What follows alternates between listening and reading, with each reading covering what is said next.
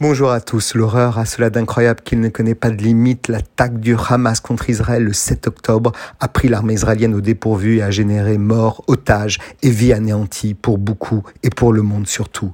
Mais des investigations récentes nous apprennent que de manière incroyable, des opérations se sont réalisées à Wall Street quelques jours avant ce drame, plus précisément le 2 octobre, et qu'un groupe avait spéculé dans l'achat de 227 000 titres d'un panier de titres de cité israélienne en vendant ce jour-là à découvert, c'est-à-dire en clair, sans avoir en poche ces titres pour les acheter à vil prix quelques jours après le drame.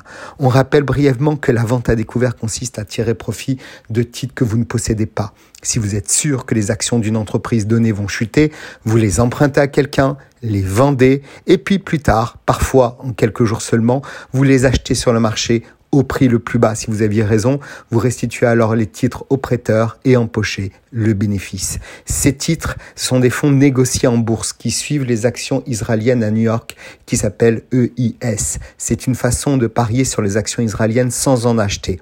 EIS suit les principaux indices de la bourse de Tel Aviv, parmi lesquels les gens israéliens comme Nice, Teva, les banques, Apoalim, Discount Bank, Elbit System et Israel Chemicals notamment. Ils ont alors quelques jours pour être ce que l'on appelle à découvert et procéder à l'achat des titres qui doivent bien sûr délivrer au marché américain après les avoir vendus avant ce drame.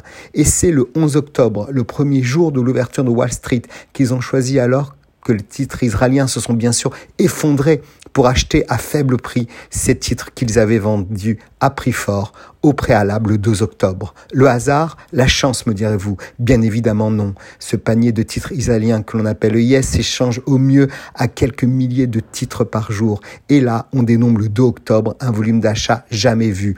200 fois plus important que la normale. Alors un groupe de spécialistes a investigué et la réponse est horrible et cynique. Le Hamas se cachait derrière ce groupe d'investisseurs au travers d'une plateforme d'ordre d'achat obscure que ce groupe terroriste utilise assez souvent pour blanchir ses investissements en crypto-monnaie. Jusqu'où peut aller le dégoût de comprendre que non seulement ils ont tué, violé, détruit, pris en otage, mais cela n'était pas assez. Il fallait que l'abomination en plus rapporte et rapporte beaucoup d'argent. Être l'acteur de ce pogrom est la meilleure garantie abominable que l'on ne prend aucun risque à vendre avant le drame ce qui ne vaudra inexorablement que bien moins que quand un pays, une population et le monde se retrouvent chaos, groggy devant l'inhumain. La valeur d'EIS a chuté de 7,1% le 11 octobre, le premier jour où le marché américain était ouvert aux affaires après le massacre. Et au cours des 20 jours qui ont suivi ce terrible week-end, EIS a perdu 17,5% de sa valeur. Pour mémoire, les ventes à découvert ce jour-là, du 11 octobre, ont largement dépassé les ventes à découvert survenues au cours de nombreuses autres périodes de crise, y compris la récession qui a suivi la crise financière de 2008. Plus précisément, si un trader vendait un titre EIS à découvert pour 54 dollars le 2 octobre, après le, drame, il pourrait acheter ce même titre pour 44,50 dollars pour la restituer au marché et gagner 9,5 dollars par unité. On évoque plusieurs millions de dollars de profit, un bénéfice qui a la couleur du sang et de la terreur. Chaque dollar, c'est plus de roquettes, plus de mercenaires, plus d'armes pour tuer des innocents. Le financement du terrorisme est notre combat, sans doute moins héroïque, mais des fois plus fort encore que le bruit d'un canon.